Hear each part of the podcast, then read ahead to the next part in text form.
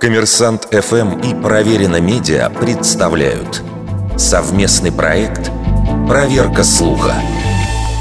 Правда ли, что Джордана Бруно сожгли за веру в то, что Земля круглая и вращается вокруг Солнца? Джордана Бруно – один из самых известных мыслителей Возрождения, высказывавшихся в поддержку гелиоцентрической модели мира – даже памятник, установленный на месте его казни, украшает надпись «От столетия», которое он предвидел на том месте, где был зажжен костер. В отличие от Коперника или Галилея, Бруно не был ученым в привычном смысле слова. Справедливее называть его философом, пытавшимся переосмыслить христианскую доктрину. Многие годы Бруно преследовали за идеи, противоречащие церковной догматике – из-за чего он был вынужден покинуть Италию.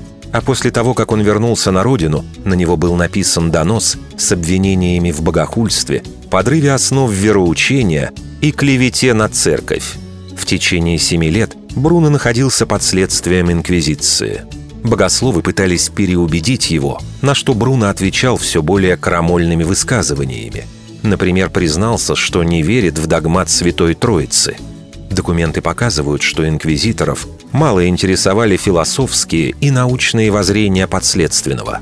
Зимой 1600 года, после требования отречься от еретических заявлений, Бруно заявил, что отрекаться ему не от чего, и власти вынесли решение о казни.